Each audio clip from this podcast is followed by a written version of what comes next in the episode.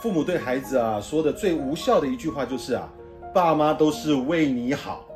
有人觉得啊读书很辛苦，有人觉得啊种田很辛苦，有人觉得哎呀操心很辛苦。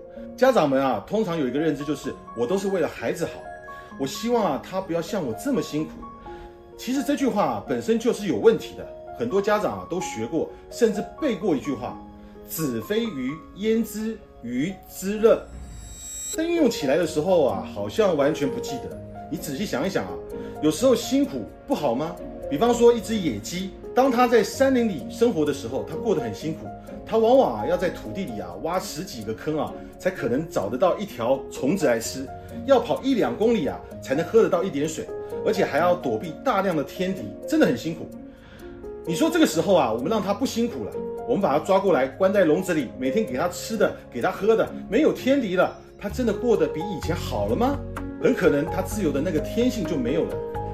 很多家长啊，其实就陷在自己的那个执念当中啊，觉得自己是对的，不得不千方百计的不让自己孩子犯错。可是你知道吗？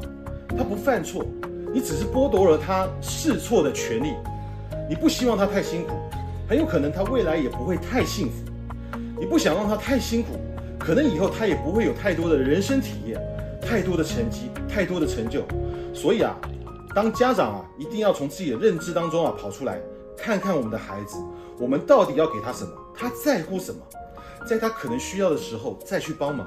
千万记得，父母对孩子说的最无效的一句话就是：爸妈都是为你好。